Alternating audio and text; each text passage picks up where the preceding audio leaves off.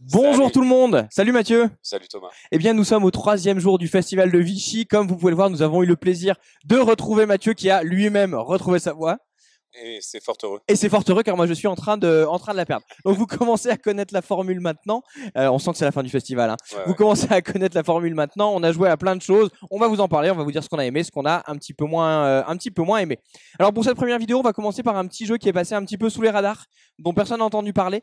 Disney Lorcana. Disney Lorcana. Donc Disney Lorcana, c'est euh, un JCC. On vous a parlé pas mal de JCC euh, dans- pendant ce pendant ce salon. Donc c'est un jeu dans lequel eh bien tous les personnages de Disney vont s'affronter les uns les autres pour aller euh, récupérer des, des des gemmes, c'est ça? Des éclats de l'or. des éclats de des éclats de l'or pour euh, bah, faire gagner euh, le, joueur qui les contrôle. Donc on est sur un JCC euh, assez classique. On retrouve des mécaniques qu'on a vues précédemment, c'est-à-dire qu'on va utiliser les cartes qu'on a en main pour faire le mana qui va nous permettre de jouer les cartes. Alors ces cartes, ça va être principalement des personnages qu'on va jouer. Ces personnages, quand on les joue, on va pouvoir s'en servir soit pour aller en quête, qui vont nous permettre donc de récupérer les éclats en question. Mais attention, si nos personnages partent en quête, eh bien ils vont être vulnérables aux attaques de nos adversaires qui vont pouvoir eh bien euh, s'en servir pour éliminer nos, euh, nos personnages qui ont évidemment des valeurs d'attaque avec des points de vie qu'on va pouvoir leur, leur enlever. Vous vous doutez bien qu'il va y avoir des cartes qui sont plus rares que d'autres, plus fortes, euh, plus fortes que d'autres. Euh, c'est voilà plus complexe aussi. Enfin c'est le, le classique d'un JCC. Alors je vais te laisser la parole Mathieu parce qu'on a fait une partie tous les deux. Tu m'as écrasé mais tu as plus joué que moi. Ouais. Alors, en fait, j'ai un petit peu triché parce que j'avais quelques parties d'avance sur toi. Euh, je pense Le talent à parler. Le talent à parler quand même. faire une dizaine de parties euh, avant, euh, même plus, un, un petit peu plus. Et je joue plus au jeu de cartes à collectionner Tout que à toi. Alors, c'est un, jeu de cartes qui est très accessible et si vous prenez les, les packs de démarrage, alors même si en ce moment c'est un petit peu compliqué parce qu'il y a pénurie, et ben en fait c'est hyper abordable et c'est même un peu simpliste. Contre, si, vous- si vous allez chercher de la vraie construction de deck, il y a vraiment des questions précises avec l'encre. En fait, on- tu dois pas trop dépenser d'encre, sans quoi tu te retrouves un petit peu à court de cartes, puisque c'est des cartes que tu vas sacrifier quand tu construis ton deck. bah, il y a des cartes que tu peux pas ancrer, donc euh, elles sont super fortes peut-être, mais t'as pas forcément envie d'en mettre trop parce que bah, c'est quelque chose qui va enlever ta flexibilité. Et donc il y a pas mal de micro-dilemmes tout le temps que tu vas jouer. Et il y a pas mal de synergies que tu peux mettre en place, même sur ce premier set, alors que tu sens que ça en a sous la pédale et euh, et il y en a encore dans le moteur et euh, c'est pas encore démarré. quoi. Ouais, ouais, clairement. Alors moi, moi, j'ai moins d'expérience que toi sur sur sur ça, mais j'ai j'ai bien aimé ce, ce dilemme euh, à la Race for the Galaxy où euh, eh ben ta carte soit tu la gardes pour pouvoir la jouer, soit tu t'en sers pour faire des, des ressources. Et moi, c'est un dilemme que je trouve toujours très très très intéressant. C'est vraiment euh, une méca qui me qui me plaît. En discutant, on discutait un, un petit peu les animateurs qui disaient que l'objectif du jeu était d'être abordable. Moi, j'ai l'impression que c'est un objectif qui est rempli. complètement. Et effectivement, c'est très cool de jouer avec les personnages de Disney, avec Mickey, etc. Tu te sens pas dépaysé. Alors, ce que ça raconte est vraiment très nébuleux pour l'instant, parce qu'ils veulent développer une méta-histoire un peu complexe, à mon avis, un peu trop complexe pour la cible. Je suis un peu d'accord. Est-ce que est-ce que c'est grave? La réponse est probablement non, parce qu'en fait, tu veux jouer ton Mickey, tu veux jouer ton Donald. À un moment, tu as Mickey qui anime des ballets euh, comme dans Fantasia, tu fais ah ouais, c'est ça Exactement. qu'il faut. C'est super cool, il y a de la synergie entre les ballets et entre Mickey apprenti sorcier. C'est exactement ce Ouais. qu'on veut voir, c'est ce qu'on attend et ça a des effets sympas. Euh, et maintenant, euh, voilà, il y a les réinterprétations des personnages de Disney avec tous les personnages qui sont Dreamborn, donc qui sont nés des rêves des, des Illumineurs, donc des joueurs. Donc tu as Scar enflammé. Ouais, voilà. Il y, a- il y a des sur- il surprises. Et il y a les Floodborn qui sont encore plus, euh, en- encore plus fous. On n'a pas trop trop vu, mais il y a vraiment des trucs euh, assez, assez gueudins. Et euh, je trouve qu'en fait, c'est un, un jeu qui, euh, quelque part, a pas beaucoup de prétention, dans le sens où il veut pas réinventer la roue, il veut pas non plus euh, dire euh, regardez, je suis le plus balèze, je fais des trucs plus flashy que les autres, mais il fait tout hyper bien, hyper propre.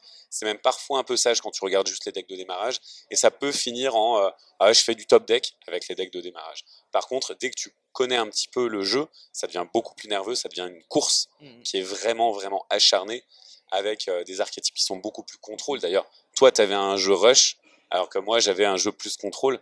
Et tu as bien vu que au début, tu Ça se jouait pas pareil. Ça se jouait pas pareil. Ouais, ouais, ouais. Tu, tu me mettais la misère, et puis à un moment, j'ai dit non. Mhm. Et j'ai perdu. Il y a, il y a un dernier élément qu'on n'a pas mentionné justement sur euh, c'est Disney.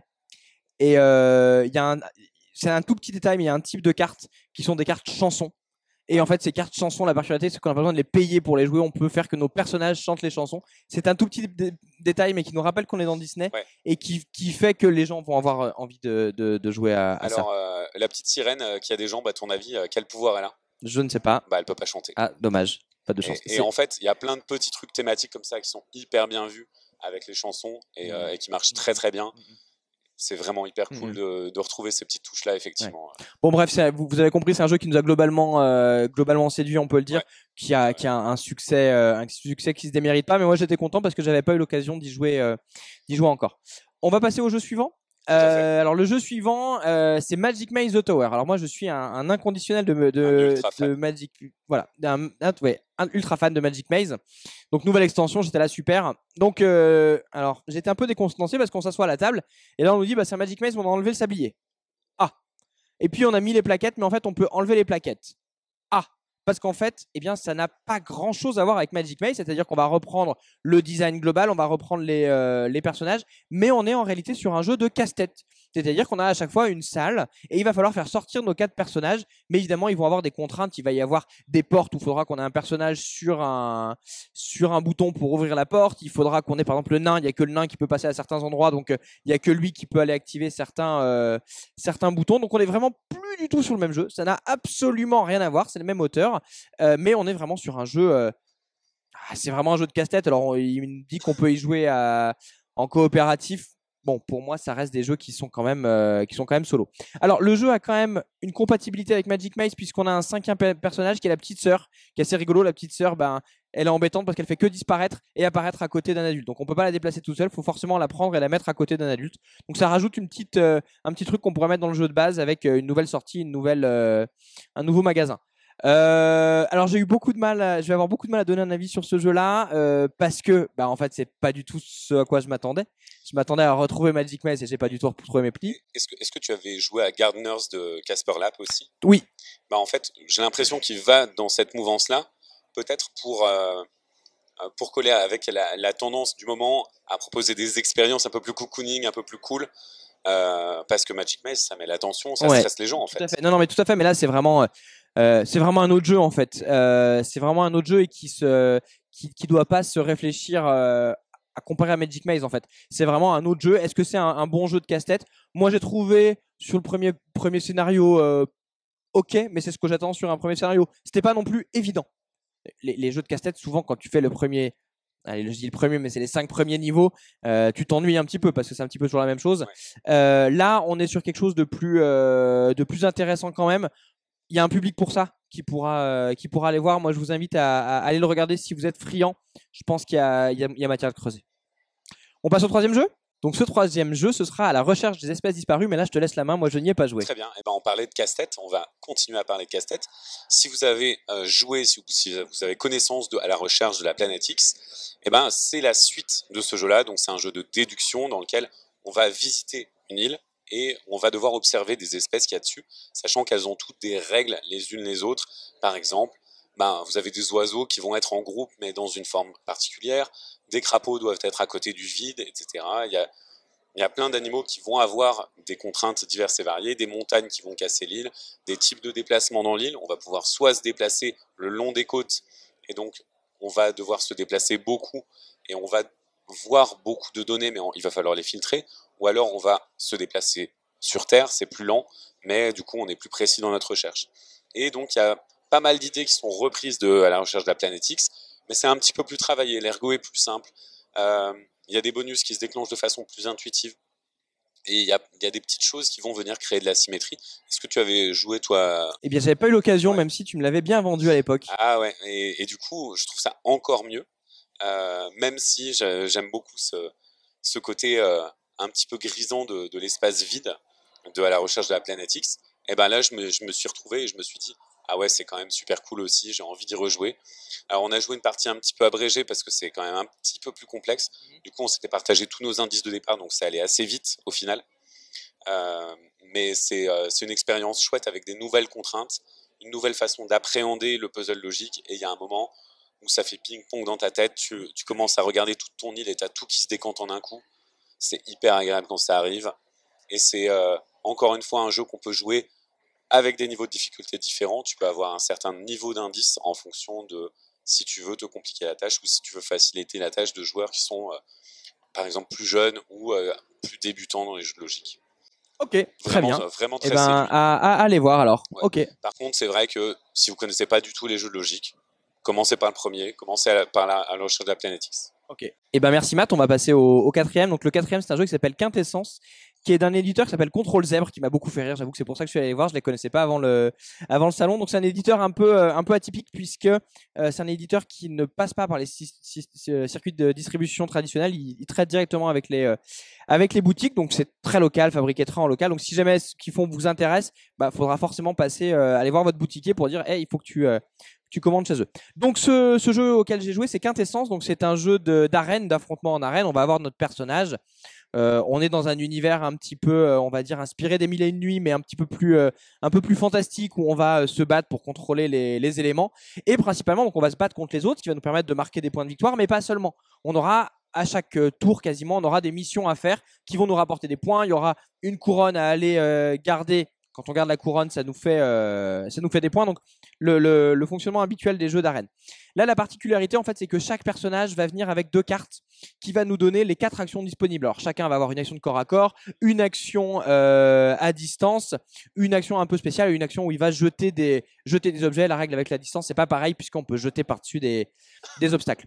On est sur une mécanique aussi qui est assez classique, c'est que pour déclencher nos effets, on va piocher huit cartes qui vont être des cartes de couleur et chaque effet va demander une combinaison. Et donc, on va choisir comment on combine, euh, nos cartes.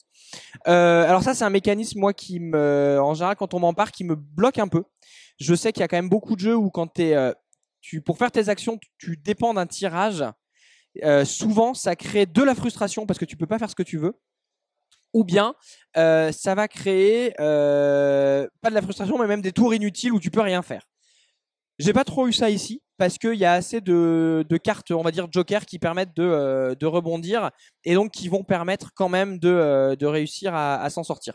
La particularité du jeu aussi, c'est que euh, si jamais on est vaincu, on revient et en plus on revient plus fort. Alors ça, c'est assez marrant. C'est chaque fois qu'on a battu un adversaire, bah, il va revenir avec un bonus, euh, un bonus différent. Donc euh, on peut pas s'acharner sur le même et même on aurait presque intérêt à perdre, à perdre au début.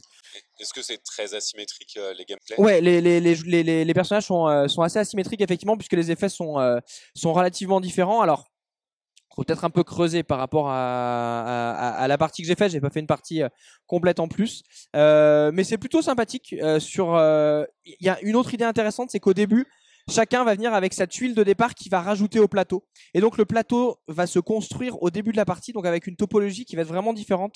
Et on va pouvoir choisir, bah, bah, tiens, je suis plutôt corps à corps, donc euh, je vais me mettre au corps à corps, ou je suis plutôt à distance, je vais me mettre euh, plutôt euh, plutôt loin. Tu vas créer des espaces un peu différents. Voilà, c'est ça. de- Donc il y a, y a plein de voilà, il y a plein de petites idées qui sont euh, qui sont sympathiques. Le jeu va être sur Ulule. Moi, je vous invite à aller regarder si vous aimez ce genre de truc.